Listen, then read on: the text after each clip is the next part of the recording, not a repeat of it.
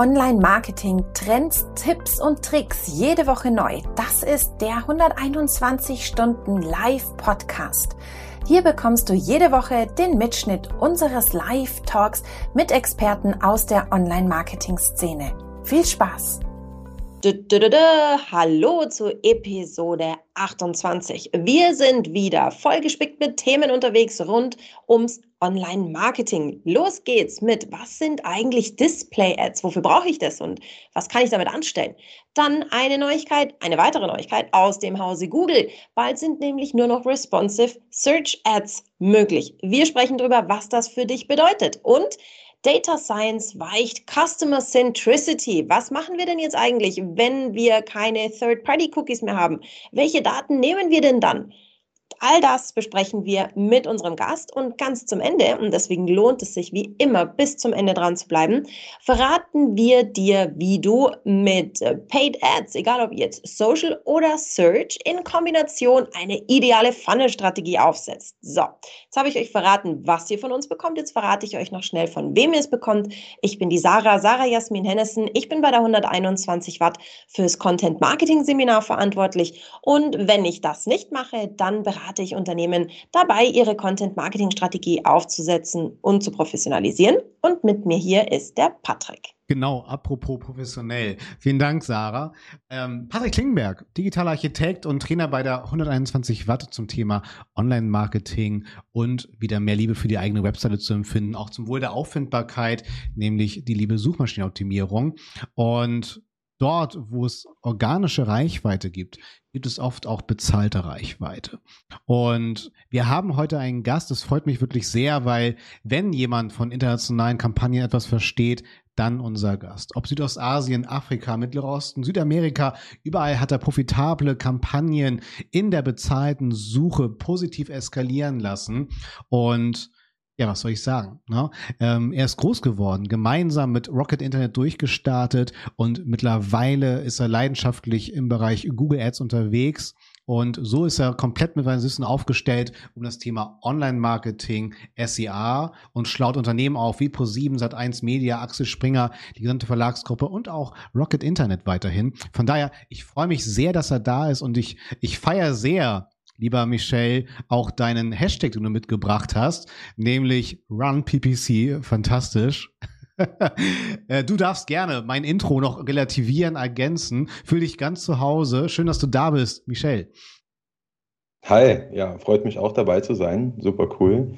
Äh, super Format übrigens. Und äh, freue mich immer, wenn es da interessante Themen gibt, weil ich glaube, gerade so diese Themen, die man so selten hört, beziehungsweise wo man vielleicht nochmal so ein bisschen Feedback von anderer Seite braucht, ist immer spannend. Äh, und dann in so einem äh, fast schon Triell ist es eigentlich ganz schön, sich dann auch mal dazu auszutauschen. Ja.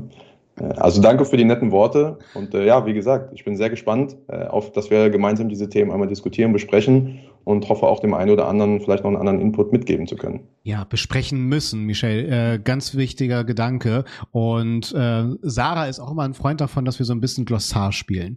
Denn SEMrush, Grüße gehen raus, hat sich einmal mit Google Ads beschäftigt und stellt da die Frage, was ist eigentlich Display Ads? Und schon mal so als kleiner Spoiler, was fällt da eigentlich alles so drunter? Ähm, da ist es mir ganz wichtig, wie schafft man da eigentlich Betroffenheit für Unternehmen? Welche Möglichkeiten gibt es eigentlich? Nur Sarah, ganz kurz, ich muss da immer an meine Ausbildung denken, weil ich habe ja den Werbekaufmenschen gelernt, mittlerweile nennt sich das Kaufmensch für Marketingkommunikation und im Lehrplan sind bis heute, wenn es um das gesamte Internet geht, sind 90 Minuten vorgesehen und diesen 90 Minuten lernst du die vollen 90 Minuten muss es leider wiederholen, die Bannerformate auswendig. Mhm. Das ist es. So, ne? Also, äh, wenn ihr Fragen habt zum Skyscraper, Rectangle und Hockeystick-Banner, äh, ja, das war auch so die erste Variable, die mir gesagt hat, Patrick, da muss es mehr draußen geben. Aber ähm, Sarah, ähm, Display-Ads, was, was fällt denn da drunter? Ja, unter Display Ads fällt, wenn wir jetzt mal im Google-Universum bleiben, sage ich es mal so ganz einfach runtergebrochen, ja, Bildchen oder Videos, die du äh, per Keyword-Eingabe, per, per Zielgruppeneingabe ähm, im Prinzip in die Welt da rausschickst und Google, zum Beispiel das Google Display Netzwerk, dir dabei hilft, diese Bildchen, Videos zu verteilen. Das ist jetzt so ganz, ganz simpel und einfach gesprochen. Der Michel kann uns verraten, was steckt denn da wirklich dahinter? Wenn wir jetzt mal uns geistig darauf eingestimmt haben, es geht um Bilder oder kleine Videos, die wir auf verschiedenen Webseiten finden und Google hilft uns, die da zu verteilen. Wie sagt man das Ganze jetzt als Display-Ad-Profi, Michelle? Was ist es genau und was steckt da wirklich drin und dahinter? Äh, ja, eigentlich äh, schon eine ganz gute, ich sag mal, Überschrift äh, für das Thema, was, was da so reingehört. Ähm, also grundsätzlich, wenn wir in dieser Google-Welt erstmal bleiben und mal ein bisschen weg von den Programmatic gehen, wo ja eben auch Display-Werbung verfügbar ist, mhm ist Google erstmal ein, ein bietet Google erstmal einen Zugriff auf ein Sammelsurium an Webseiten. Das sind äh, nach aktuellem Stand circa zwei Millionen weltweit, äh, plus minus, äh, auf denen praktisch verschiedene sogenannte Werbeslots, äh, Werbeeinheiten zur Verfügung stehen, in eben den Größen, die Patrick, die du gerade eben angesprochen hast. Und ähm, es sind mittlerweile sind es, glaube ich, fast 25 um den Dreh rum an, an Größen. Ja, also die Klassiker, die du schon genannt hast, äh, sind immer noch dabei, aber es sind eben viele neue dazu gekommen. Äh, und das Spannende bei diesen Webseiten ist im Endeffekt, man kennt große Webseiten wie zum Beispiel Kleinanzeigen in Deutschland, X oder mobile.de. Äh, auf denen wird überall immer diese Display-Werbung ausgespielt. Aber die Masse dieser ganzen, äh, dieser ganzen Webseiten sind im Endeffekt sehr viele kleine Foren, Blogs, minimal, sag ich mal, Nischen, Nischen-Webseiten, auf denen, die sich auch teilweise über diese Werbung finanzieren und auf denen dann eben Platzierungen stattfinden. Und deswegen ist es auch so schwierig, teilweise äh, mit Display anzufangen und ich sag mal, böse gesagt, ohne Plan eine erfolgreiche Kampagne zu bilden in dem Moment. Mhm. Was, was ist denn dann so ein Plan, wenn du sagst ohne Plan? Wie bin ich denn dann mit Plan für meine mhm. Displays? Ja, das ist genau die richtige Frage. Am Ende des Tages ist das immer ein bisschen abhängig von der Phase, in der man sich gerade befindet, um die Werbung zu schalten. Das kann zum einen sein, ich bin zum Beispiel in der Wachstumsphase ähm, oder ich bin einfach in einer, sage ich mal, Reichweitenphase. Zum Beispiel, ich habe eine neue Marke die, oder ein neues Produkt, die noch keiner kennt und ich möchte das jetzt in irgendeiner Form und Weise erstmal platzieren, streuen in dem Moment. Und äh, je nachdem, wie ich das eben ansetze, habe ich dann die Möglichkeit anhand von, du hast es vorhin schon angesprochen, Zielgruppen zum Beispiel oder eben contentbezogenen Keywords meine Anzeigen auf entsprechenden Webseiten dazu zu schalten. Wir können ja gleich nochmal auf, ich sag mal, so ein paar Feinheiten eingehen der Ausrichtung, die man da im Endeffekt zur, zur Verfügung hat, weil das ist auch sehr, sehr spannend und da gab es einige Änderungen in den letzten Jahren, die meines Erachtens nach nur zum Guten waren. Trotzdem muss man beachten, dass Display in der Regel eher im Top-Funnel anzusiedeln ist, nach wie vor. Äh, und dieses Direct Response-Thema, wie es dann auch so schön heißt, also direkt auf Conversions oder auf, äh, je nachdem, was man als Conversion definiert, Lead, Kauf etc., ist trotzdem noch immer nicht, sagen wir mal, die erste, wäre nicht die erste Zielsetzung in dem Fall. Ja, verstanden. Ich glaube, da sprichst du was ganz Wichtiges an, weil äh, gerade in den ganzen Joe Fixen da draußen geht es ja auch oft mehr um Erwartungsmanagement als das tatsächlich operative Online-Marketing. Und mit äh, Top-Funnel, äh, um das mal zu übersetzen, das bedeutet letztendlich, ich darf mich jetzt nicht auf die große Traffic-Welle einstellen bei Display-Ads, sondern es ist eher erstmal eine, meine Markenwahrnehmung, also die Brand Awareness zu stärken. Oder hat sich da was getan? Weil ich finde, äh, gerade dieses Bild, was du geschaffen hast, klar, wir kennen die ganzen großen Bannerplatzierungen bei den großen Publishern da draußen, aber es geht auch um viele Nischenforen. Und Gibt es einen Unterschied zwischen kalt geschalteter Display-Werbung oder, das ist ja für mich immer eine charmante Möglichkeit, dieser lauwarme, äh, die lauwarme Reichweite in Form des Retargetings? Hat sich da was in den Klickraten getan? Gerade in diesen Nischenforen, gibt es da Erfahrungswerte? Also zu pauschalisieren ist recht schwierig, ne? aber du hast ja. vollkommen recht. Ähm, die, ich sag mal, die Ansprache die Wiederansprache in dem Fall zum Beispiel zeugt häufig eher von besseren Interaktionsraten, nenne ich es jetzt mal, sowohl auf der Klick-Ebene als auch auf der Conversion-Ebene. Mhm. Äh, die Grundlage ist aber natürlich auch hier wieder gegeben in dieser Zielgruppe, äh, Sarah, die du auch vorhin angesprochen hast. Welche Zielgruppe lege ich überhaupt zugrunde? Also welche Remarketing-Zielgruppe lege ich überhaupt zugrunde? Habe ich im Endeffekt nur Menschen, die meine Webseite besucht haben, äh, dann ist die per se ja auch schon mal etwas breiter als zum Beispiel jemand, der sich für einen Service oder für ein Produkt direkt interessiert hat. Und dann spreche ich diese Person nochmal an. Mhm. Also auch hier fangen dann die Feinheiten schon an, um das Ganze so ein bisschen ja, spezifischer auszuspielen und dann natürlich auch diese Interaktionsraten zu erhöhen. Aber äh, grundsätzlich gibt es mittlerweile von der Ausrichtung her auf diese Zielgruppenebene, das ist in, in der, in, im Google Display ist die Zielgruppe die primäre Ausrichtungsebene, so wie im Google Search das Keyword die primäre Ausrichtungsebene wäre. Ähm, und da hat man im Endeffekt viel mehr Feinheiten mittlerweile bekommen. Also ihr könnt zum Beispiel in Google Ads auf sogenannte Lebensereignisse targeten mittlerweile, also ausrichten. Das bedeutet, wir können Nutzer ansprechen, die zum Beispiel äh, gerade im Umzug sich befinden oder gerade den Job gewechselt haben oder kurz vor der Hochzeit stehen. Also so ein bisschen das, was man vielleicht aus Social Media kennt oder aus Paid Social ja. Media, hat sich mittlerweile eingefunden, auch in der Google-Welt. Das klingt super. Also im Prinzip kommen wir halt einfach noch näher an das ran, ähm, was unsere Zielgruppe bewegt. Und wenn wir da nahe rankommen, dann tun wir uns natürlich leichter, die zu uns zu lotsen. Aber ähm, Michelle, es hat sich ja nicht nur was so in Sachen Zielgruppen getan. Es gibt ja so nicht nur die klassischen Bildchen, glaube ich, die so in, in Formaten, ähm, wo, von denen du ein großer Fan bist, wie wir jetzt gerade so hören konnten, sondern ähm, was ist denn in Sachen Video los? Also Display, Video, wie funktioniert das? Gibt es da was? Wie, ja, ja total. Genau, also vielleicht um noch ganz kurz das Thema Bild abzuschließen, was du äh, nämlich auch richtig ansprichst, auch in den Bildanzeigenformaten hat sich einiges getan. Wir kennen ja noch von früher die klassischen, sagen wir mal, Bilder, die wir erstellen oder erstellen lassen von einem äh, Webdesigner oder Designer, je nachdem, und wir laden die dann entsprechend hoch in die Anzeigen. Da hat sich auch einiges getan, denn es gibt auch diese sogenannten Responsive Display Anzeigen, wo sozusagen wir nur bestimmte Merkmale oder Teile einer Anzeige, wie zum Beispiel ein Bild und ein Logo hochladen müssen mit einem Text und dann passt Google anhand von dem Format auf der entsprechenden Webseite die Anzeige selbst an in das richtige Größenformat. Ja. Auch das ist für viele Advertiser natürlich gern gesehen, weil stellt euch vor, 25 äh, verschiedene sagen wir mal, Größendimensionen zu erstellen, jede Woche, um einen AB-Test zu haben äh, und dann vielleicht noch unter verschiedenen äh, Versionsmöglichkeiten, je nach Ausrichtungsoption, ist unter Umständen ein bisschen schwierig für einige. Deswegen, das Responsive Display ist sehr interessant. Oh, ich kann ähm, mich da noch zurückerinnern, das ist, wie, wie du schon sagst, einige Jahre her wenn wir die Agentur hat mir dann Unterlagen geschickt und dann waren es so, keine Ahnung, ein riesen, eine riesen ZIP-Datei und dann 17 Ordner mit äh, jedes Format hat einen, wiederum einen eigenen Ordner und innerhalb dann wieder die einzelnen Visuals. Also es war ein absoluter Irrsinn. Ich habe es gehasst. Ich war so froh, als ich für die Nummer irgendwann nicht mehr verantwortlich war, ja. diese, diese Sachen dann hochzuschieben. Es war grauenvoll. Wichtig, wichtig ist dabei aber auch der Dateiname Final Version 5 dann. Ja, super. Und dann und dann Final, Final final. Ja, genau. Aber das ist ein wichtiger Punkt tatsächlich nachher in der Auswertung, Patrick, ja? ja. genau. Ja, mega. Ähm, ihr habt es ja schon angeknuspert, das Thema Video. Also was ich jetzt wirklich viel mitbekomme, das finde ich krass. Ähm, dass viele Unternehmen wirklich sagen, okay, komm, wir fahren tatsächlich zum Beispiel auch TV runter und gehen mehr in das Thema Video-Ads rein. Zum Beispiel halt natürlich auch über die Google Ads-Oberfläche, wo wir dann halt natürlich auch äh, dann auf YouTube landen.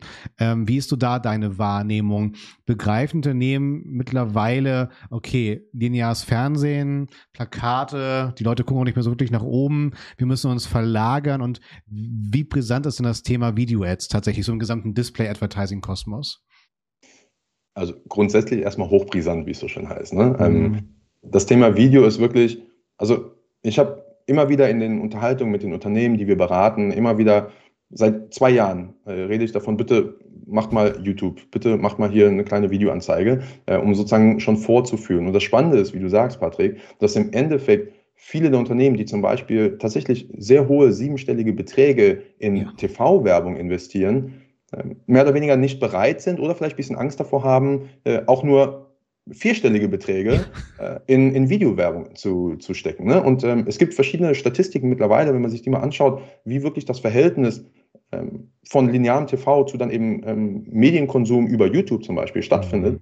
Und äh, da sieht man auch ganz klar, dass in bestimmten Zielgruppen wohlgemerkt, äh, dass da eine extreme Verschiebung stattfindet ne? und dass lineares TV fast gar nicht mehr verwendet wird. Äh, und dadurch gehen natürlich extreme, sagen wir mal, Potenziale verloren in der Werbung, weil A, Videowerbung über zum Beispiel jetzt Google Ads oder äh, generell über, ähm, sagen wir mal, digitale Werbeplattformen ja, ist ja. grundsätzlich günstiger als TV-Werbung. Plus, wir können es besser tracken. Plus, wir haben viel mehr Einfluss auf die, das Creative, weil wir nicht ganz so, ich sage jetzt mal in Anführungszeichen, hochwertiges Creative kreieren müssen wie für einen TV-Spot. Und wir können die Längen selbst entscheiden. Ja? Der Klassiker im TV ist 10, 30 Sekunden. Äh, und wir können aber im, im, im Online, in der Online-Werbung, können wir entweder deutlich längere oder wie zum Beispiel in YouTube diese sogenannten Bumper-Formate in sechs Sekunden, können wir alles machen. Also wir haben viel mehr Optionen einfach und es ist günstiger. Ne? Also das ist so schade. Reicht das denn schon, äh, äh, Michelle, da Betroffenheit zu schaffen durch diese Argumente, die du gerade geliefert hast? Weil ich kann mir vorstellen, äh, da wirklich diese, diese Betroffenheit wirklich zu schaffen, von wegen, hey, shiftet mal Budgets. Hast du da noch so andere Aufhänger, wo du weißt, ja, okay, damit kann ich so ein bisschen in die richtige Richtung pieksen, dass dafür eine Bereitschaft entsteht, mal darin zu investieren? Weil ich glaube, ähm, die größte Hürde ist, oh, okay, wir müssen dann in die Videoproduktion gehen. Wie aufwendig ist das und so, ne? Vollkommen richtig. Also genau das ist der Punkt. Ne? Man hat häufig, sagen wir mal, eher das Problem, dass dann von, von dem Creative ausgegangen wird, ähm, was häufig eine hohe Hürde darstellt. Und am Ende des Tages, auch da fängt dann so ein bisschen, ich sag mal, unsere, unser, wie es so schön heißt, Education-Moment an, dass man eben auch versucht, diese Angst zu nehmen vor einer hochwertigen TV-Produktion, wo wir irgendwie mit einer Drohne in den Bergen am Auto hinterherfliegen oder so. Das brauchen wir tatsächlich gar nicht an dem Moment, ja. ne? sondern wir können etwas sehr Persönliches, etwas sehr Authentisches kreieren.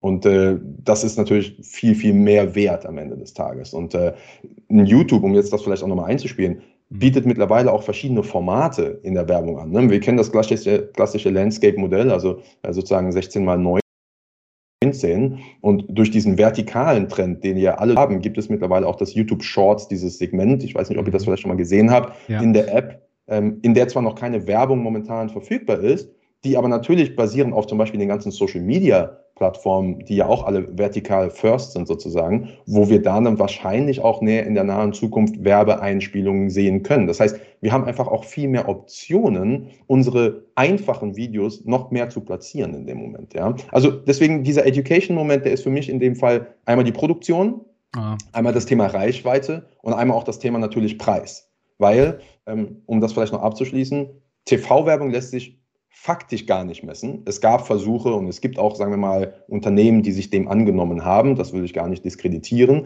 Aber mhm. äh, die Messbarkeit online, online von Online-Werbung ist natürlich viel, viel eher machbar. Äh, und auch hier sind wir, und das ist vielleicht auch wieder diese Brücke dann zum Display, zur Display-Werbung, auch hier sind wir natürlich eher in, im Top-Funnel angesiedelt, also in diesem Awareness-Segment. Aber je nach Branche und auch je nach, sagen wir mal, Problemstellung die gelöst wird durch ein Video, lassen sich da auch sehr gute Conversion-Raten erzielen.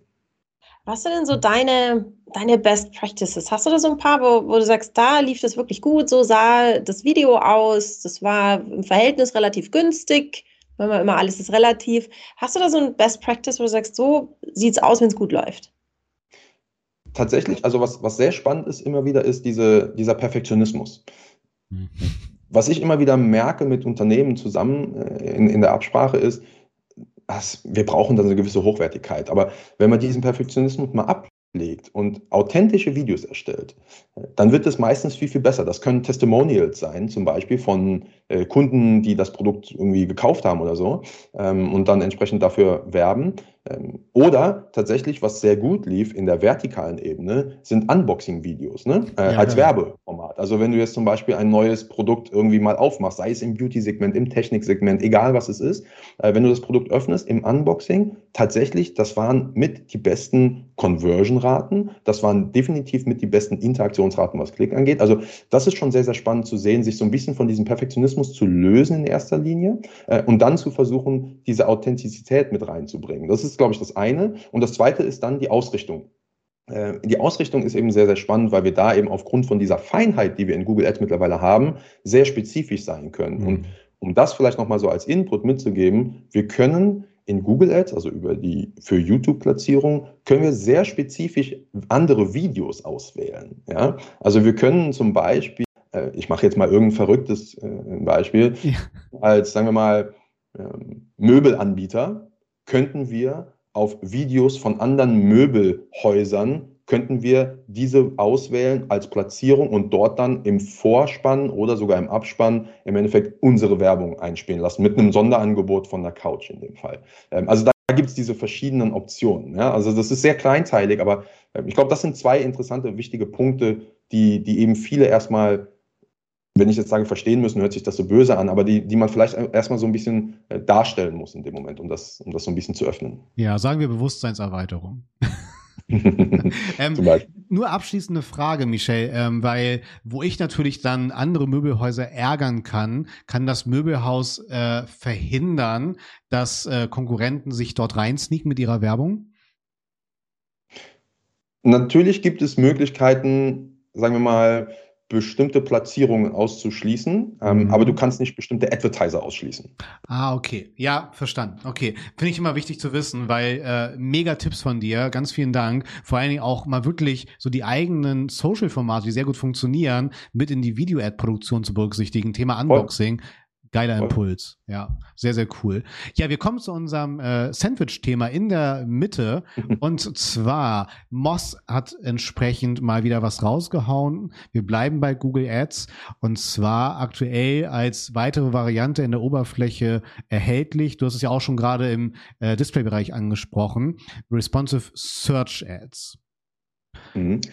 Darf ich vielleicht noch eine Frage stellen, bevor wir das Thema komplett äh, aus den Augen verlieren? Weil ich finde es immer ganz interessant, auch mit Marketing, ich sag mal, Professionals darüber zu reden. Wie nehmt ihr überhaupt diese Display-Werbung und vielleicht auch YouTube-Werbung wahr? Weil ich würde davon ausgehen, ihr verwendet vielleicht die YouTube-App, ihr verwendet mhm. vielleicht, äh, ihr, ihr browse online. Wie nehmt ihr heute überhaupt noch Display-Werbung wahr? Also mal ganz offen gesprochen. Ja, also wir können erstmal äh, technisch beginnen. Äh, machen wir uns nichts vor. Deutschland ist Vorreiter, was die Adblocker da draußen angeht. Ne? Das mhm. heißt, äh, das ist schon so Punkt eins. Immer noch aus meiner Marketingperspektive, dass wir Richtung Video denken müssen und auch mhm. Richtung native Formate, die sich in den Content eingliedern. Ähm, ich bin leider für die private Brille zu sehr befangen, aber tatsächlich äh, sind es die wenigsten Botschaften, die hängen bleiben tatsächlich. Ne? Eher negativ. Ja. Äh, die Clark-App und Chromebook waren in letzter Zeit sehr aggressiv, auch in Sachen Video-Ads. Das heißt, oft ist es eher so der negative Kontext, gerade wenn es die sogenannten non-skippable Ads sind im Videobereich. Ja. Das ist halt ganz wichtig. Und Banner, da bin ich komplett raus. Ja, ja, also tatsächlich muss ich diese Banner-Geschichte muss ich unterschreiben. Ich habe das, was du auch gesagt hast, Michelle, das empfinde ich aus meiner persönlichen Sicht so.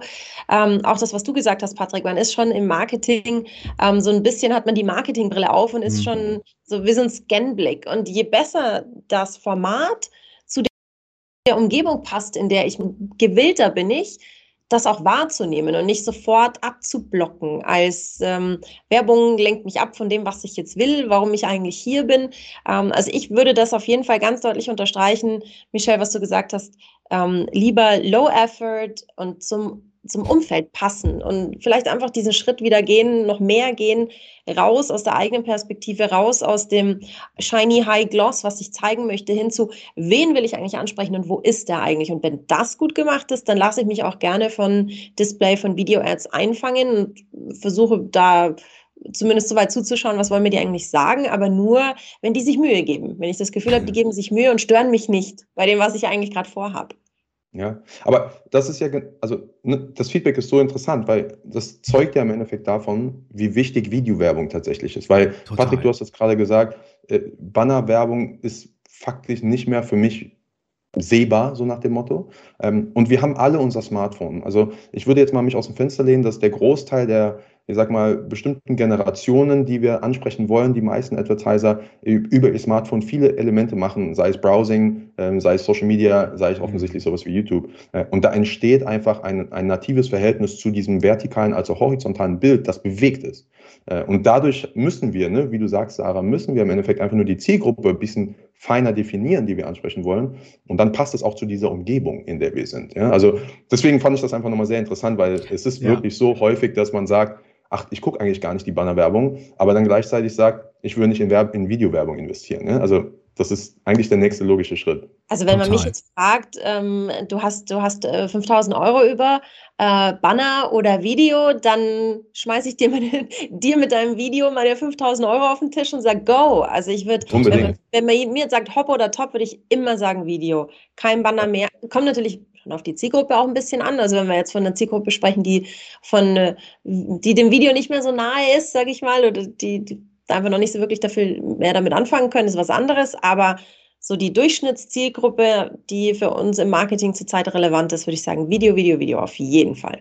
Auf jeden Fall. Äh, und, und dann minimieren wir auch äh, über die bessere Ausrichtung die Streuverluste. Und, und tatsächlich Streuverluste ist vielleicht ein ganz gutes Keyword, äh, um die Überleitung in die, in die Responsive Ads noch zu machen. Ein Traum. Ähm, weil äh, die, die Responsive Ads oder die Idee dahinter ist ja am Ende des Tages, dass der Werbetreibende auf Google Ads die Möglichkeit hat, seine Anzeige mit sogenannten Assets, also mit mehreren Elementen auszustatten, um dann eine, sagen wir mal, eine beste Kombination herauszuarbeiten. Also um Streuverluste in dem Fall zu vermeiden und die beste Kombination von diesen Elementen aus Überschrift und Beschreibung zu finden und dann eben entsprechend auszuwerten. Äh, also das ist sozusagen ein bisschen die Grundlage. Tatsächlich, sage ich mal historisch gesehen, kamen die Responsive Ads nach den Responsive Ads im Display. Ne? Also die Responsive Display Ads gab es tatsächlich zuerst und die Responsive ja. Search Ads gibt es jetzt äh, neuerdings. Ähm, werden die bleiben oder werden die als einziges übrig bleiben? Aktuell sieht es danach aus. Ähm, würde, glaube ich, in den meisten Fällen überhaupt nicht kompliziert sein. Ja? Also wir haben ja von der technischen äh, Herangehensweise her die Möglichkeit, etwas festzupinnen, wie es dann so schön heißt, also eine bestimmte, ein bestimmtes Element so ein, anzulegen, dass es stehen bleibt und nicht rotiert wird in der Kombination. Und von daher bietet sich da sicherlich auch Optionen, um eben bestimmte Elemente, die wir in der Anzeige immer stehen haben wollen, mhm. so, zu, so festzulegen, dass der, dass der Nutzer oder die Nutzer sie auf Dauer immer wieder sehen können. Also von daher sehe ich da gar persönlich gar keine Schwierigkeit. Im Gegenteil, wir machen den Vorteil daraus, dass wir nicht mehr drei Anzeigen schreiben, um ein AB-Testing zu machen, sondern wir, wir fassen diese drei Anzeigen in eine zusammen und finden dann die beste Kombination. Ich glaube, ja. ich, ich hole noch ganz kurz mal schnell also alle, die jetzt irgendwie so ein bisschen ausgestiegen sind, nochmal schnell mit ab. Also früher klassischerweise bei den Textanzeigen hatten wir die, die Textanzeige, dann kam die erweiterte Textanzeige, sprich, du kannst deinen Titel, deine Beschreibung ähm, pro Anzeige selber eingeben. Jetzt kam vor einiger Zeit mal die Responsive Search Ads, das ist das, was der Michel gerade gesagt hat. Da gibt man 15 verschiedene Titel ein und bis zu oder bis zu 15 verschiedene Titel, bis zu vier, genau. glaube ich, verschiedene Beschreibungen. Und ähm, Google kombiniert dann eigenständig anhand der Suchanfrage des Nutzers die nach der Meinung von Google am besten passenden Titel und Beschreibungen zu der Suchanfrage des Nutzers. Also all das, worüber der Patrick und ich mit unseren Gästen uns seit Monaten hier den Mund fusselig reden. Wir versuchen, denjenigen wirklich gut einzukategorisieren, den wir ansprechen wollen. Das will uns Google mit den Responsive Search Ads abnehmen. Und ähm, jetzt ist es schon seit einiger Zeit, so ich glaube irgendwie seit Mitte des Jahres rund so, dass die Responsive Search Ads der Default-Wert sind. Also sprich, das ist der Standard. Und aktuell kannst du aber so über Trick 17, über, da gibt es so einen Textlink in den Responsive Search Ads, der lautet irgendwie zurück zu erweiterten Textanzeigen, kannst du noch zurück und die erstellen. Und jetzt hat Google eben gesagt, also ähm, ab Juni, glaube ich, 30. Juni 2022 kann man keine erweiterten Textanzeigen mehr erstellen. Der Michel hat es gesagt, er geht davon aus, dass das dann sterben wird. Das ist ein sehr, sehr deutliches Zeichen. Die erweiterten Textanzeigen, die schon da sind, bleiben und man kann die auch weiter auswerten, aber neue anlegen kann man nicht. Jetzt, ähm, Michelle, nachdem ich jetzt so ein bisschen so einen Rundumschlag gemacht habe für alle, die noch so ein bisschen neuer sind im Google Ads-Thema, bisher war ja immer so Best Practice, dass man sagt, zwei erweiterte Textanzeigen, eine responsive Suchanzeige pro Anzeigengruppe. Wie hm. würdest du denn jetzt dieses ja dann nicht mehr umsetzbare Best Practice modifizieren? Also worauf muss ich mich einstellen? Deiner Meinung nach, was wird Best Practice werden? Deiner Meinung nach? Also ich glaube, auch hier müsste man tatsächlich ein Stückchen zurückgehen, äh, von, wie du richtig sagst, von, um auszuholen, um den Kontext zu machen, weil Google legt seit vielen Jahren in, der, in dem Google Ads-Algorithmus sehr viel Wert auf eben das ganze Thema maschinelles Lernen und künstliche Intelligenz. Und die Idee von diesen responsive Suchanzeigen ist genau darin begründet. Wir versuchen anhand von einer sage ich mal, Logik, die beste Kombination zu finden, die die höchsten Interaktionsraten erzielt in irgendeiner Form und Weise. Und dadurch haben wir in der Regel im Endeffekt nur Vorteile durch eine solche Änderung.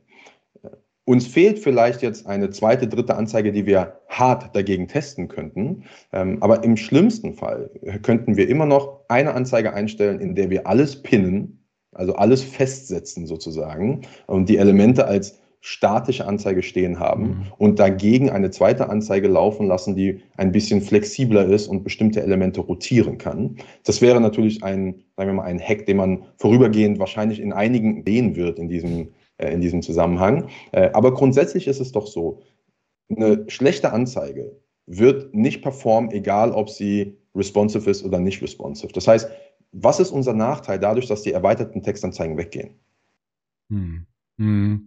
Verstehe ich also total. Ist, eine, ist, eine, ist eine wirklich eine, eine Frage, die, die, ich, die ich mir mit anderen im Austausch immer wieder stelle. Was ist unser Nachteil am Ende des Tages? Ich glaube, ja, ich glaub, oder ähm, was ich noch ins Rennen werfen wollte, ist auch der Gedanke, ob man nicht etwas äh, zu verkompliziert, wenn es um die eigene Gestaltung der Anzeigen geht.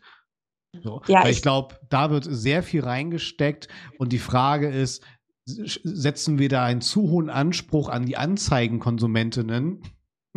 äh, oder es ist einfach wirklich dann oft stumpfer, als man denkt. Oder was heißt das? Aber dass es auf jeden Fall maschinell dann auch lösbar wäre diese Herausforderung. Ich ne? glaube halt, dass, dass viele, die jetzt in all ihren Disziplinen unterwegs sind, haben sich so ihre eigenen Best Practices ja, erarbeitet. Ja, genau. Und ich glaube, das ist so ein bisschen auch so die Überzeugung von, das funktioniert bei mir. Ich weiß mhm. besser, wie das funktioniert, als der Google-Algorithmus. Warum mhm. da jetzt schon so ein bisschen Trennungsschmerz entsteht bei den erweiterten Textanzeigen. Also ja. ich würde auch gar nicht sagen, dass alles gut ist und vor allem Neuigkeiten sozusagen oder Neuerungen, technische Neuerungen, gerade im Google Ads-Konto, haben definitiv nicht immer den besten Start. Ne? Also das ja. ist ganz klar, 100 Prozent. Ja. Ähm, aber wenn man sich das mal anschaut, Google Ads wird weltweit genutzt von Millionen von Advertisern. Aber ein, der Großteil von diesen Advertisern sind Unternehmen mit kleinerem Budget und kleiner meine ich jetzt, sagen wir mal, weniger als 10.000 äh, 10 Euro Werbebudget im Monat und häufig auch kleinere Betriebe. Ne? Also sozusagen äh, der lokale Betrieb, der regionale Betrieb, der Einzelunternehmer. All diese schalten auch Google Ads. Und für diese Leute wird es natürlich eine Vereinfachung, sich mit einer Anzeige auseinanderzusetzen, die vielleicht ein paar mehr Inhalte jetzt äh, geliefert bekommen muss. Aber im Endeffekt habe ich jetzt eine Anzeige, die erstmal rotieren kann. Die Auswertung findet eh nicht statt bei, ich sag mal, diesen kleineren. Unternehmen. Ja? Also wir leben natürlich in unserer, sage ich mal, Performance-Bubble, äh, in der wir sehr viel Analytics und sehr viel Tracking und alles Mögliche auch machen. Und das ist vollkommen richtig. Und äh, ich mache das jeden Tag. Aber die, der, der Großteil der Advertiser, ähm, arbeitet so nicht tatsächlich. Ja? Also der mhm. Großteil der Advertiser, sei es die Praxis, die Rechtsanwaltskanzlei, egal wer es ist, das, das ist für die, das harte, das harte Ziel ist für die Leads. Und äh, das funktioniert über äh, eine Responsive-Suchanzeige genauso gut, wenn sie gut geschrieben wird im Endeffekt. Finde ich, finde ich ein sehr gutes Fazit tatsächlich. Ähm, weil ich glaube, woher auch diese Stimmung kommt. Ich meine, wir hatten ja auch schon die Möglichkeit, äh, komplette Anzeigenformulierungen von Google ausspielen zu lassen. Und da hat man natürlich einfach gemerkt, Google ist im Englischen semantisch nochmal viel, viel stärker als mhm. im Deutschen. So. Und ich glaube, äh, das schwingt ja immer so mit, von wegen, wenn Google irgendwas vorgibt, das war immer erstmal schlecht. Ne? Hier ist es jetzt wirklich anders. Ne? Ich habe ja hier selber die Möglichkeit, meine Brocken reinzuwerfen und die dann, wie du sagst, Michelle, rotieren. So. Und mhm. ich finde ich finde das auch gut, diese Betrachtungsweise, äh, dass wir in der Masse halt auch hier viel mit dem Mittelstand unterwegs sein sind und dass das natürlich eine Arbeitserleichterung ist. So. Und 100 Ihr, ihr merkt, ich, ich möchte rüber zum dritten Thema, weil ich bin schon äh, sehr gespannt, denn wir haben hier mit den Kollegen von Elabotorum und Marketing CH so einmal das komplette Digital-Marketing von hinten aufgerollt. Denn, Sarah, du hast es ja schon angedeutet, ne? Ähm, Daten weiß ich nicht, ne? du sagst immer so schön, man wird später zurückblicken, was haben wir uns eigentlich erlaubt, an Daten zu erfassen da draußen? Was, was, was ging bei euch ab? So, ne? so wie wir SEOs das mal anhören dürfen, warum hattet ihr denn eigentlich weiße Schrift auf weißem Hintergrund? Ich glaube, das wird ähnlich sein, was man da für ein Daten-Eldorado hatte. Ähm, ja, das Ganze steht unter der Überschrift Data Science weicht der Customer Centricity.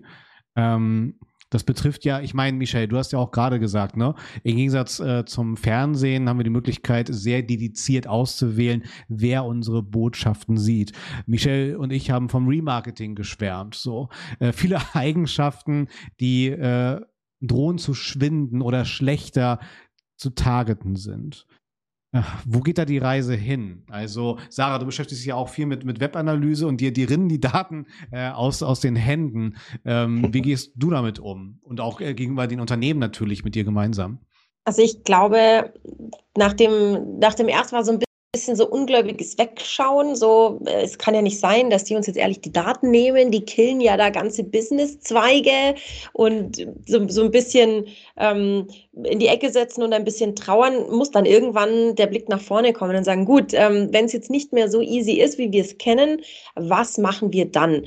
Und ich habe so ein bisschen das Gefühl, dass diese Entwicklung, die das Marketing in den letzten fünf bis zehn Jahren gemacht hat, im Prinzip ja schon die richtige Richtung ist. Also wir gehen weg von unserer eigenen Perspektive, was will ich, wer bin ich, zu?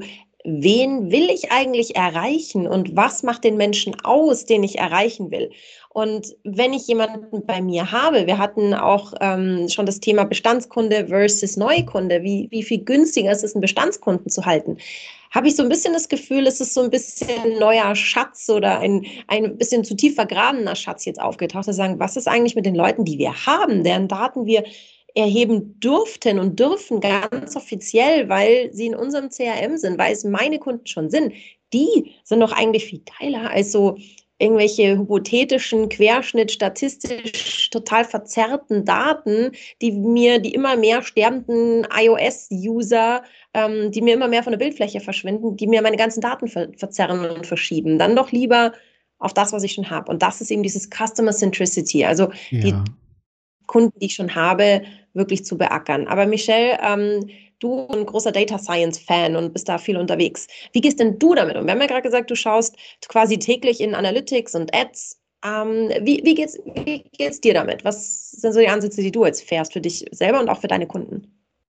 Ich glaube, also ich glaube, es ist auch eine Frage der Begrifflichkeit ne, am Ende des Tages, weil Data Science, ähm, das Wort steht ja drin, wir beschäftigen uns ja trotzdem mit Daten. Ähm, das heißt, auf der einen Seite gehen wir vielleicht von einem bestimmten Datensatz weg, haben dafür aber einen anderen Datensatz, auf den wir uns eben äh, stützen können in erster Linie. Ich glaube aber tatsächlich, dass, wenn man das als Problem darstellen möchte, ähm, ich glaube aber, dass dieses Problem ganz anders angefasst werden könnte, sollte vielleicht sogar oder sogar müsste, und zwar über das Thema Storytelling.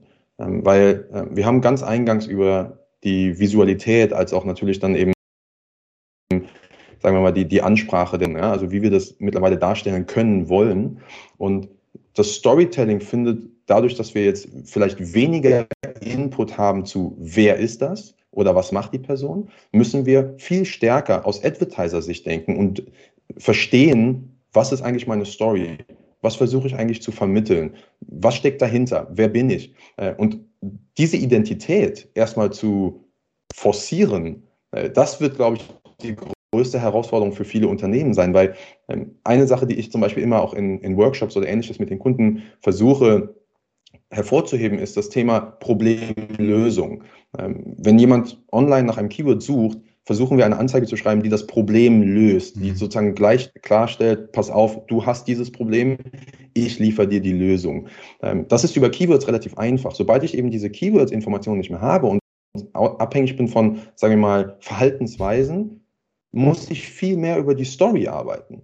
Ähm, und Marken, gute Marken, die wir heute so kennen, sei es aus verschiedenen Branchen, äh, ob es jetzt Automarken ist oder ob es äh, Bekleidung ist oder wie auch immer, bestimmte Marken leben über Story und haben das aufgebaut vor Social Media, mhm. vor digital. Ne? Aber die leben über eine Story. Und ich glaube und finde das persönlich auch sehr, sehr gut. Ich glaube, dass das eben zurückkommen muss, um dann im Endeffekt wieder den Werbe, also den Nutzer besser anzusprechen.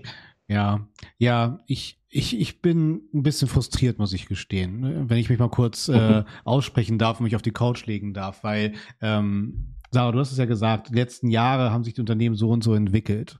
Ähm, ich sehe das vor allen Dingen so, die letzten Jahre haben wir es irgendwie geschafft, Daten bei Unternehmen zu implementieren. Und Mhm. Jetzt, durch die ganzen Überschriften, die da draußen kursieren, heißt es wieder, ja, äh, wird wieder alles gedrosselt und äh, gefühlt Rolle rückwärts. Also, das ist ja. halt das, was bei mir wieder mitschwingt, dass ich dann wieder im Joe Fix sitze und die sagen, ja, iOS 14, 15, wir sind doch jetzt eh machtlos und äh, ja, wir kommen auch eh keine Daten an. Das Thema Consent Management ist ein reiner, reiner Schmerz, sodass viele Unternehmen plötzlich sagen, ja komm, warum überhaupt noch tracken? So. Und das mhm. finde ich halt auch eine Entwicklung, die, die mich dann wieder frustriert, weil wir waren gerade so gut dabei. Okay, es gibt immer noch viele Minusbeispiele, auch viele Positivbeispiele, aber waren gerade dabei und na klar, ich feiere auch dann die Customer Centricity, aber ähm, dann sind wir wieder bei TV-Botschaften, die ins Nichts gesendet werden. So. Aber genau das und, ist doch und sorry, dass ich dich da äh, ja, unterbreche, weil mir ja. dieser Gedanke eben nochmal so reinschießt. Ne? Aber, aber genau das ist doch der Punkt. Ja? Dadurch, dass wir sozusagen jetzt da wieder Daten verlieren, wie du sagst, die wir so mühsam aufgebaut haben, ne? wo, ja. wo wir teilweise monatelang mit irgendwelchen Tracking-Installationen verbringen, damit alle Daten richtig einfließen in irgendein Data Warehouse, das irgendwo erstmal richtig zusammengeschustert wurde. Ähm, 100 Prozent, verstehe ich total. Aber mhm. wenn man objektiv drauf guckt, haben wir dadurch auch viele Kleinigkeiten nur überschattet. Zum Beispiel das Thema eben Storytelling. Wofür steht meine Marke überhaupt? Ich ja. gehe jetzt eben ganz stark über das, über Advertising. Das ist mein Produkt. Das kann das Produkt und so weiter. Alles schön und gut. Aber wer bin ich als Marke? Und ähm, ich finde, ich weiß nicht, ob, ob wir jetzt sozusagen über bestimmte Marken reden können, aber äh, grundsätzlich ist es so, es gibt einen, einen Lebensmitteldiscounter, der sich momentan sehr stark mit seiner Identität auseinandersetzt und äh, versucht auch zum Beispiel über das Thema äh, Sustainability, also Nachhaltigkeit, eine, eine ganz andere Story aufzubauen. Also sozusagen sein Unternehmen nochmal nicht unter dem Discounterlicht zu präsentieren, sondern unter diesem Thema äh, Nachhaltigkeit und das über Social Media, über äh, digitale Werbeplattformen komplett streut. Ja? Und dadurch entsteht eine Story, die die Marke wiederum attraktiv macht für Leute, die die Marke vielleicht, sagen wir mal, neu kennenlernen, weil sie aus einer anderen Generation sind. Mhm. Also ich glaube, ich glaube, es ist aus der Datensicht und äh, aus so ein bisschen nerdiger Sicht, wie, wo ich mich auch ein, einquartieren würde, ja. äh, ein kleiner Nachteil, definitiv.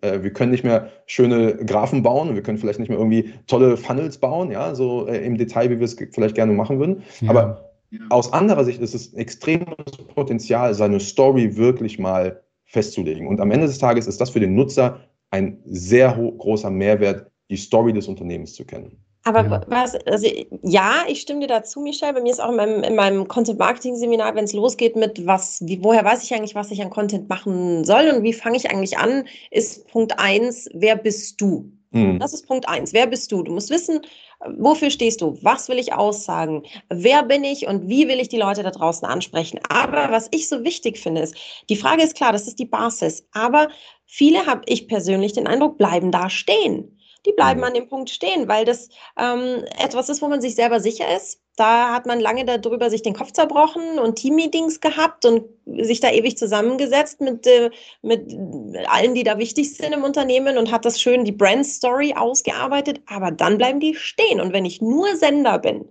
wenn ich nur meine eigene, meine eigene Story nach außen trage, glaube ich, dass sich das, dass sich das nicht bis zum Ende trägt. Ich glaube, dass es ganz, ganz wichtig ist, dann auch wieder diesen Blick auf die Zielgruppe zu haben und zu sagen, okay, welche Botschaften, die für meine Zielgruppe relevant sind, passen zu dem, was ich jetzt als Grundlage für mich erarbeitet habe, weil nur dann ergibt es ein Gesamtbild. Dann habe ich ja. diese ganzen, diese ganzen Kontaktpunkte zu, ich hole Leute ran, die noch gar nicht bereit sind, sich mit mir als Discounter zu beschäftigen. Die hole ich zum Beispiel jetzt, ich würde halt mal die Fahne fürs Content Marketing hoch, die halt, die, die hole ich durch Content ran und wenn ich die habe und wenn ich die auf mich aufmerksam gemacht habe, dann geht das über in, hey, meine Botschaft aus Nachhaltigkeit und ich habe nicht nur spannend, ein spannendes Thema, das dich vielleicht interessiert, sondern bin halt auch noch eine Brand, mit der du dich identifizieren kannst, die dir ein gutes Gefühl gibt. Ja, ich stimme dir zu. Vielleicht ein Input noch dazu, mhm. ähm, weil du hast vollkommen recht. Die, die meisten Advertiser da draußen hören irgendwann auf. Ähm, und wenn wir das vielleicht nochmal zurück auf ich sag mal, klassische Google Ads zum Beispiel Werbung oder Paid Social äh, Werbung setzen. Äh, wir schalten eine Anzeige, dann kommt der Nutzer auf eine Landingpage und ab da ist eigentlich der Advertising-Part vorbei. Wenn wir Glück haben, ist ein bisschen Conversion Rate-Optimierung mit dabei äh, und wir schaffen es den Nutzern irgendwie einen guten äh, Checkout-Flow zu bekommen in mhm. irgendeiner Form und Weise. Ähm, aber häufig hört es ja auch nach dieser Werbung schon auf. Ja, äh, und das ist im Endeffekt genau das Gleiche, was hier passiert. Das heißt, in diesem, ich sag mal, in diesem neuen Format, in dieser neuen Werbe, in diesem neuen Werbezeitalter, da geht es jetzt darum, die Community weiter zu stärken und aufzubauen. Und das ver vergessen einfach viele Marken, dass wir jetzt nicht vielleicht über einen Online-Kanal in dem Fall äh, Remarketing machen, sondern über Community-Kanal. Das kann zum Beispiel sein, und da gibt es ja auch genügend digitale Formate, wie jetzt zum Beispiel ein Discord oder sowas in der Art, ja, oder äh, wie zum Beispiel hier jetzt in, in verschiedenen Videosegmenten, dass man es schafft, eine Community im Endeffekt dann in die Story weiter einzubauen. Und dann entsteht eine gewisse Loyalität, dadurch entsteht ein gewisser Bezug zu der Marke mhm. und der wird im Endeffekt dann auch zur Conversion führen. Das heißt, wir, wir müssen nur, genau wie du richtig sagst, weiterdenken nach der Werbung, aber das entsteht jetzt genauso nur eben über einen anderen Kanal in dem Fall dann. Ja, ich ich teile voll eure Meinung und äh, alles, was ihr beschreibt, ist ja feines, reifes Marketing, Online-Marketing vor allen Dingen. Ne? Also äh, gerade im digitalen Zeitalter dann natürlich das Marketing da weiter zu stricken. Ähm, aber letztendlich ist das eine, eine coole Tonspur abzüglich der Daten dann halt. Ne? Also Richtig. Äh, das, das und das frustet mich halt so ein bisschen, weil äh, letztendlich geht da, glaube ich, einfach dieses Bewusstsein äh, wieder flöten. Oder ich befürchte es halt. Deswegen, äh, aber danke für eure Zeit, dass ich hier auf die Couch kurz mich legen durfte. Ähm, und ich, ich verstehe die Ansätze total. Und äh, ich verstehe auch, ja, äh, wir haben es ein bisschen übertrieben mit den ganzen Daten oder auch mit der mangelnden Aufklärungsarbeit unserer Webseitenbesucherinnen da draußen. Deswegen, ich verstehe das ja auch alles. Auf der anderen Seite beschweren sich aber auch alle, ich habe doch die Waschmaschine schon gekauft und ich sehe sie immer noch. So, ähm, da, und das ist mhm. natürlich auch wieder ein Problem. Oder was ja auch alles möglich wäre, also Cross-Device äh, also wirklich dieses Omnichannel. Mhm. Äh, wir könnten ja über das Ströer-Werbenetzwerk schon sagen, hey, die, die 100 Personen, die gerade auf dem Alexanderplatz in Berlin sind, die waren gerade alle in den letzten Tagen irgendwie auf XY-Shop. Jetzt können wir genau dort äh, dann ein geiles äh, Display aussteuern live vor Ort. Das wäre ja technisch mhm. alles möglich. Und das, das sehe ich halt gerade schwinden. So aus meiner sehr natürlich ehrgeizigen, sturen äh, Brille des Marketings halt. Ne? Also ich, Aber mhm. ja. Ich bin da schon bei dir. Also ich, ähm, wenn man, wenn ich jetzt mal so unter Freunden spreche, wie wir, wie wir ja jetzt hier gerade zusammen sind, dann ist, finde ich es schon auch so. Ähm, ich finde es schwierig. Jeder lädt seine Enkelkinder bei WhatsApp und bei Facebook hoch. Ähm, jeder hat eine Alexa ähm, bei sich im Wohnzimmer stehen und kriegt dann aber einen Schreikrampf, wenn man sagt äh, Cookie Consent. Mhm. Da, da passt das nicht zusammen. Ich finde, das ist ein bisschen in, in, Deutschland zumindest überdramatisiert worden. Ja, man muss mit Daten verantwortungsvoll umgehen. Man darf nicht einfach Hinz und Kunst alles tracken, ohne dass man den Leuten mitteilt, was man eigentlich trackt. Aber die Leute so datenphobisch zu machen. Ähm, aber jeder hat eine Payback-Karte im Geldbeutel das finde ich so schwierig. Also es, ich finde, es ist einfach so ein bisschen übersehen worden, klarzumachen, ähm, was ist der Benefit von Datensammlung im Internet. Ähm, das hat jetzt, wenn wir jetzt vom Payback und Konsorten bleiben, die haben das irgendwie ein bisschen besser hinbekommen, zu sagen, ähm, gib uns deine Daten und du kriegst alle fünf Wochen irgendwie einen Gutschein für einen Schokoriegel oder was weiß ich. Ja. Ähm, mhm. da, da, merkt man jetzt schon so diese, wenn wir jetzt wieder beim Discounter sind, die ganzen Discounter haben jetzt ihre, ihre Coupon-Apps, ähm, wo du irgendwie dann einen Gutschein bekommst für jede 50 Euro, die du ausgegeben hast. Die haben deine kompletten Warenkörbe, die haben deine Kreditkartendaten und und und. Das ist für die Leute fein. Aber ähm, auf einer Webseite wird nicht auf äh, Cookie OK geklickt, weil da ist nicht klar, was habe ich denn eigentlich davon. Also das haben wir, glaube ich, alle miteinander so ein bisschen übersehen, ähm, da ein bisschen besser für uns und uns Datensammlerwerbung zu machen und ein bisschen mehr Lobbyarbeit zu betreiben. Aber jetzt, jetzt ist es so. Jetzt haben ja. wir die DSGVO, jetzt müssen wir dann da, ja. jetzt müssen wir da durch. Absolut. Mir ist nur Vielleicht. wichtig, dass halt nicht resigniert wird, sondern lieber äh, weniger Daten als gar keine Daten. Das, das ist mir extrem wichtig. Ja. Ja, und vielleicht noch ein letzter Gedanke ähm, dazu, weil ich sehe das ganz genauso. Ne? Und äh, es ist teilweise sehr interessant zu sehen, wofür man sich entscheidet, äh, seine Daten zu teilen und wofür nicht. 100 Prozent. Ja? Ähm, aber auf der anderen Seite glaube ich, es gibt keinen richtigen Weg und äh, ähm, also sozusagen ist es so oder so richtig oder falsch. Ich glaube, das ist natürlich im Marketing immer sehr schwierig. Aber ich bin auch jemand, es wird ja häufig, gerade in unserer Performance-Welt, mhm. sehr häufig ein bisschen Doomsday-mäßig das Ganze auch beschrieben. Ne? Also, Patrick, du hast es schon angesprochen, ähm, in Deutschland ist das Thema Adblocker sehr groß, aber wenn man mal überlegt, vor, ich glaube, fünf Jahren knapp war äh, auf den meisten Marketingmessen, äh, gab es fast pro Tag drei, vier äh, Vorträge über Adblocker.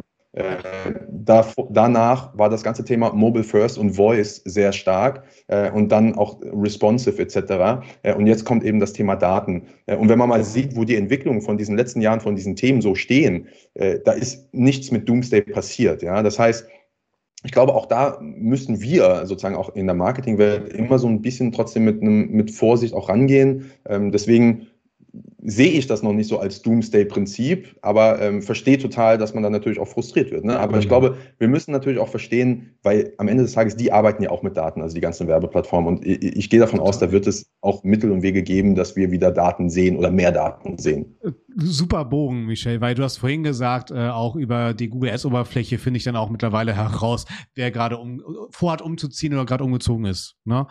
Ja. Also genau das ist ja der Bogen. Und ähm, wir arbeiten ja auch dann mit, mit demografisch, soziografisch, geografischen Daten. Und dafür brauchen wir jetzt auch unsere Taucherausrüstung. Weil wir gehen in den Deep Dive. Und Sarah, was hast du uns mitgebracht für Michelle? Ich habe mir den Michelle äh, gekrallt zum Thema Ads, also Paid Ads, und zwar Social äh, wie auch Search Ads. Wir haben ja eine Kundenreise, die so in gewisse Phasen eingeteilt ist. Deswegen die Frage an dich, Michelle. Wenn ich einen Funnel aus Social Ads und Search Ads aufbauen möchte, wie spielen denn deiner Erfahrung nach die einzelnen Netzwerke zusammen? Also von der Awareness-Phase, dass ich keine Ahnung habe, dass ich mit dir was anfangen kann, bis zur Conversion oder halt auch Retention-Phase. Was ist so dein Best Practice aus der Erfahrung? Äh, es geht jetzt nur um Search Ads oder darf es Google Ads generell sein? Es darf generell Google Ads, es darf alles, wofür du Kl ja. Klick, Klicks bezahlst, sagen wir mal. Ja, ja, ja verstehe. Ähm, also ich, ich würde das vielleicht an, an dem Thema Storytelling festmachen. Ähm, und ein Beispiel, das ich hierfür gerne nehme, ist ähm, von äh, zum Beispiel Hörgeräten, äh, Hersteller von Hörgeräten. Ich teile, ich teile in der Regel unseren Funnel auf in, in drei Phasen.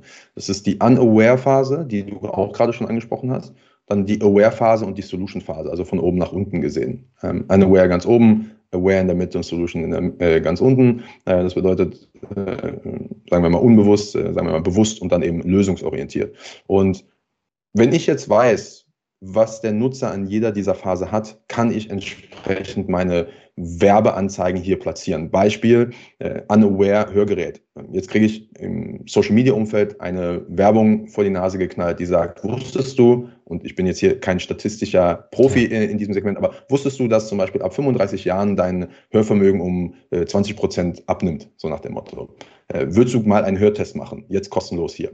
Äh, das wäre eine Anzeige, um dem Nutzer, der das Hörgerät noch nicht braucht und auch nicht weiß, dass er das braucht, äh, mal erstmal darauf vorzubereiten. Äh, das wäre sozusagen der erste Weg, den man in der Regel eher über diese, über diese Push-Kanäle äh, starten würde. Klar, weil der sucht ja noch nicht. Der hat ja noch keine Richtig. Ahnung, dass er vielleicht zu den Menschen gehört, die schon gar nicht mehr so gut hören. Das, Ganz genau. Okay, mhm, ja. verstanden. Gut. Mhm. Jetzt rutscht die Person entweder in die zweite Phase äh, im Sinne von, ich war auf der Seite und kann jetzt damit bespielt werden. Das kann über Content passieren, also über äh, beworbenen Content. Zum Beispiel lad dir jetzt mal kurz noch hier das White Paper runter ähm, oder äh, willst du mal einen, ähm, einen, einen weiteren Hörtest, der ein bisschen genauer ist, machen, irgendwas in dieser Art. Ähm, oder ich habe aber jetzt auch neue Nutzer, die ich hier ansprechen kann in dieser Aware-Phase. Zum Beispiel, was du gerade sagst, Sarah, mit jemandem, der jetzt sucht nach zum Beispiel ähm, Hörsturz oder Tinnitus oder etwas in dieser Art. Das heißt, die Person hat ein akutes Problem, vielleicht nicht bei sich selbst, sondern bei jemandem in der Familie oder im Freundeskreis. Ähm, und jetzt kann ich dieser Person eben meine Lösung wieder vorschlagen. Oh, hast du einen, einen Tinnitus? Probier mal aus, um sicher zu gehen, was die Ursache ist. Mach unseren kostenlosen Hörtest. Oder du hast ein akutes Problem. Wir haben zum Beispiel in dem Fall Hörgeräte zur Verfügung. Ähm, das bedeutet, jetzt habe ich Nutzer in dieser Aware-Phase. Also entweder habe ich den wiederkehrenden Nutzer hier, den ich ansprechen kann, weil er vorher bei mir auf der Seite war aus der Unaware-Phase, oder ich spreche neue Nutzer an, zum Beispiel über eben die Suche, weil ich weiß, nach welchem konkreten Problem sie suchen. Also da gehen wir jetzt in die Search Ads. Wenn wir gesagt, vorher sind wir so bei Social hast du gesagt, jetzt gehen wir eher so in die Sache, jemand sucht aktiv und ich spreche den an. Okay, mhm. verstanden. Zum Beispiel. Genau. Und dann kommt das Thema Solution. Ja? Das heißt, die dritte Ebene, die, die untere, unterste Ebene ist die Solution. Das heißt, jemand hat ein ganz klares Problem. Äh, zum Beispiel, ich suche jetzt in dem Fall konkret nach Hörgerät. Ähm, oder ich suche zum Beispiel nach ähm, Hörverlustmethoden äh, Heilungsmethoden oder etwas in der Art. Oder ich schaue mir sogar ein Video zu diesem Thema an. Ja? Ähm, was gibt es für Neuerungen in diesem Segment? Auch das kann natürlich sein. Also es muss nicht immer nur Suche sein mit einem Wort, sondern ich suche ja auch auf zum Beispiel YouTube. YouTube ist die größte Videosuchmaschine ähm, der Welt. Das heißt, ich suche auch da nach Elementen, also nicht nur immer in der Google-Suche. Ich kann in Google Shopping zum Beispiel nach Produkten suchen, ohne dass ich vorher aktiv auf eine Anzeige geklickt habe. Auch das kann passieren und dann werde ich natürlich anhand dieses äh, Bezahlalgorithmus kriege ich dort auch die Produkte ausgespielt. Oder ich gehe sogar auf Amazon und suche dort nach bestimmten Produkten, die mir vielleicht etwas äh, in dieser Art und Weise beibringen. Das bedeutet, jetzt in dieser Solution-Phase bin ich natürlich viel aktiver. Ja, also das ist ja auch so dieser, ich sag mal so, das, was sich da entlanghangelt, von oben nach unten, also von Unaware zu Solution, werde ich ja immer aktiver mhm. in meiner in meiner Interaktion, auch in meiner Aktivität mit dem äh, Medium umzugehen. Und jetzt in dieser Solution-Phase kann ich natürlich sehr spezifisch sein. Ich kann entweder konkrete Produkte angeben, ich kann vielleicht sogar, wenn ich über ein Produkt im B2C-Bereich bin, über äh, Promotions gehen. Ja? Ähm, oder ich kann dann eben im B2B-Segment vielleicht über Produktion gehen, äh, in dem Fall. Also da gibt es dann verschiedene Wege natürlich. Das kann ich visuell machen, das kann ich textuell machen, ähm, das kann ich auch vielleicht einfach äh, über ein Bewegbild in dem Moment machen. Da gibt es verschiedene Möglichkeiten. Das kann ein Webinar sein, dass sich jemand zum Webinar Webinar anmeldet. Das kann auch sein, dass sich jemand zu einer Demo anmeldet im Sinne von, ähm, dass, dass man ein Gerät vielleicht für zu Hause bekommt, um den mhm. Test zu machen. Irgendwas in dieser Art. Also äh, da gibt es verschiedene Möglichkeiten, aber ich finde dieses Beispiel mit diesen Hörgeräten oder mit, mit sagen wir mal, mit diesem Hör Schwierigkeiten, ähm, ist, ist glaube ich, immer ganz gut zu nehmen, um eben diesen Funnel darzustellen. Mhm. Und jetzt habe ich verschiedene Arten, wie ich damit umgehen kann, innerhalb der verschiedenen Werbeplattformen. Also ähm, wir reißen das jetzt ehrlicherweise ja auch nur sehr kurz an, weil äh, natürlich ist es so, Paid Social, äh, wenn wir darüber sprechen, ja, wir haben natürlich Facebook-Plattform als sehr großes Medium, ähm, in dem auch die Instagram-Werbeplattform äh, vorhanden ist, aber allein da drin gibt es auch drei, vier Placements, ja, von den Stories, den Reels, über den Facebook-Feed etc. Also wir haben ja da schon verschiedene Placements, wo wir den Nutzer ansprechen können in diesem Funnel. Äh, und dann haben wir die Google-Welt, deswegen hatte ich gerade nochmal nachgefragt, wo nicht nur die Suche oder Shopping dann eben spezifisch ist, sondern natürlich auch ein Remarketing Marketing oder eben in YouTube oder im Display natürlich auch. Das ist jetzt nur das, das, Element, wenn wir jetzt noch über TikTok reden, Snapchat, äh, Twitter von mir aus. Ne? Also das, das hört ja gar nicht auf, wenn Total. wir wirklich einen kompletten Funnel da bauen wollen, der mit Loyalität, also Remarketing, das fast mittlerweile auf all diesen Plattformen fast verfügbar ist. Ne? Ja. Ne? Ähm, das bedeutet, das, wir kratzen da wirklich nur an der Oberfläche. Deswegen habe ich das versucht, an diesem Beispiel äh, hoffentlich ein bisschen grafisch darstellen zu können, äh, in der das nachvollziehbar wird. Aber wenn wir uns dann nochmal im Detail auf diese einzelnen Plattformen runterbrechen, dann werden unsere, unsere Optionen nochmal viel besser. Hm, hm. Das ist, äh, finde ich ganz spannend. Also ich bastel ja eh ganz gerne mal so Landkarten. Habe jetzt auch mal jüngst so eine, so eine Social Media Landkarte gebastelt, auch so mit, mit den Stärken, besondere Features, Formate, die einzelnen Plattformen mitbringen. Und dass man da vielleicht auch tatsächlich nochmal eine Übersicht macht, ähm, Plattform, die Werbemöglichkeiten und was ist dann wirklich Push, was ist Pull, ne? Um das mal vernünftig einordnen zu können. Ne? Das, das finde ich mhm. extrem wichtig. Ja, cool. Mega, Michelle. Also bei mir ist, du hast mir wieder viele, viele Impulse mitgegeben. Äh, und vor allen Dingen auch sowas wie Vertical First, sowas sauge ich auch immer auf, finde ich, finde ich super. Und dass wir auch hier gemeinsam darüber sprechen konnten, wie kann ich jetzt eigentlich wirklich Betroffenheit für diese Themen schaffen, weil das mhm. kann ich, kann ich ganz wichtig. Und ich lag bei euch gerade auch auf der, äh, auf der äh, Seelsorger-Couch, das hat mir auch gut getan, vielen Dank dafür. Also Sarah, ich muss sagen, für mich ein rundum, aber natürlich völlig überzogenes Format, was die Zeit angeht, aber das war es mir locker wert erklärt. Und Michelle, für dich zur Vorbereitung. In diesem Format gehören die letzten Worte immer unseren Gästinnen. Von daher bereite da schon mal gerne deine letzten Worte für diese Show vor. Und ich sage ganz lieben Dank und gebe weiter an die liebe Sarah. Genau, ich ähm, fand es auch mega, mega spannend. Ich habe, äh, ich finde, die besten Talks sind immer die, wo man am Ende sich denkt, ich hocke mich morgen hin und probiere da was aus. Ich habe da Lust, was nachzubauen. Ich habe Lust, den Input, den mir der Michelle jetzt gegeben hat, morgen zu verarbeiten. Also von dem her sage ich schon mal vielen Dank. Für alle, die den Input nochmal hören wollen, weiß, ja, wir schauen auf die Uhr, wir sind ganz schön spät, ähm, weiß relativ lang geworden ist. Ihr wollt nochmal reinhören, kein Problem. Oder ihr wollt ab nächste Woche einfach nur noch zuhören und nicht mehr zuschauen, auch kein Problem. Wir sind in allen gängigen Podcast-Portalen zum Nachhören da. Und wir sind natürlich auch weiterhin bei YouTube und bei Facebook in der visuellen Variante, also als Video für euch abrufbar. Ihr wisst, wir beziehen uns immer auf den 121 Stunden Newsletter, der sich natürlich auch zu abonnieren lohnt und der kommt jede Woche und da folgt dann eben das Video und der Podcast. Ich sage von meiner Seite schon mal Tschüss und sage vielen, vielen Dank, Michelle. Es hat richtig viel Spaß gemacht und ich äh, reiche das virtuelle Mikro an dich für deine letzten Worte in diesem 100 321-Stunden-Tag. Cool, also auch euch vielen, vielen Dank. Ähm, ich finde es wirklich super, in dieser Konstellation äh, auch verschiedene Meinungen zu haben. Und ich glaube, dass gerade die Diskussionen, die man auch mal führen darf, glaube ich, äh, sehr, sehr, sehr, sehr wertvoll sind. Äh, vielleicht als letzte Worte und Patrick, du hast gerade äh, das Schlagwort, das ich jetzt noch mal genommen hätte, schon vorweggenommen. Äh, Vertical First ist tatsächlich so der nächste Schritt in dieser ganzen Marketingwelt, äh, in dem ich einfach immer nur wieder versuche, auf der einen Seite, äh, wenn man so will, so einen Bildungsauftrag mir eben auferlege, um eben mit Unternehmen auch eben genau in diese Welt zu gehen. Wir haben so viele Werbeformate heute zur Verfügung und wir müssen nicht alle Werbeformate gleichzeitig starten. Das ist, glaube ich, ein ganz wichtiger Punkt. Aber wir sollten eben auch nicht die Sorge haben, ein neues Format auszuprobieren. Wir werden immer wieder belohnt, ein First Mover zu sein. Äh, und manchmal ist man ein bisschen zu früh, aber wir werden immer wieder belohnt. Das, das, das zahlt sich in der Regel aus, wenn wir als First Mover in unserer Branche, vielleicht in unserem Vertical, äh, vielleicht einfach nur mit einem bestimmten, mit einer bestimmten Art, wie wir das dann machen, wenn wir das so aufziehen über unsere zum Beispiel Videowerbung in dem Fall, äh, was ja jetzt also sich ein bisschen durchgezogen hat über, über diesen Talk, dann haben wir in der Regel immer sehr gute Ergebnisse langfristig. Und deswegen kann ich nur dazu raten, das auszuprobieren. Und äh, danke euch nochmal für, für den tollen Abend. Sagt Michelle Digital- und Paid-Media-Experte beim 121 Stunden